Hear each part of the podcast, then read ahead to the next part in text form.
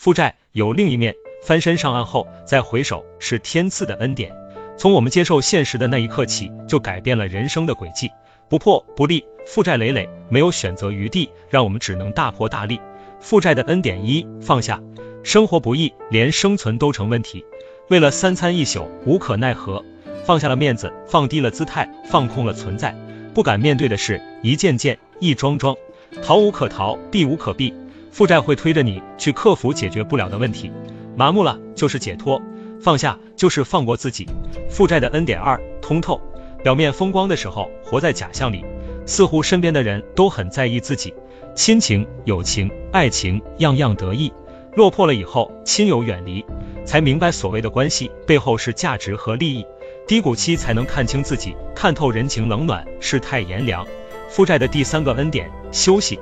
穷困潦倒，只能远离声色犬马，消失在城市的喧哗。没有了吃喝玩乐，没有了灯红酒绿，安安静静，冷冷清清。除了工作，就是简单的生活。按下了暂停键，克制了自己。负债的第四个恩典，时间。确实困难，偿还不上，扛住了所谓的手段。接下来的日子，没人再打扰。不用花时间维持可有可无的关系，习惯了孤独，才能沉下心来反思自身的问题，拷问活着的意义。有了时间去感悟世上的一草一木。负债的第五个恩典，突破。曾经做不到的事，身不由己做到了。曾经不喜欢学习，如今再枯燥也乐意。曾经不想见的人，可以平心静气在一起，卧薪尝胆，等待时机。走过的路，吃过的苦，是在成就平凡的你。以上五个恩赐是上天关了一扇门，留好了一扇窗。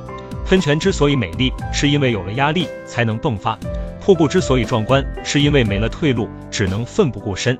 为了家人期待的目光，为了心有不甘，再苦再难也要坚强。加油吧，心存光明，砥砺前行。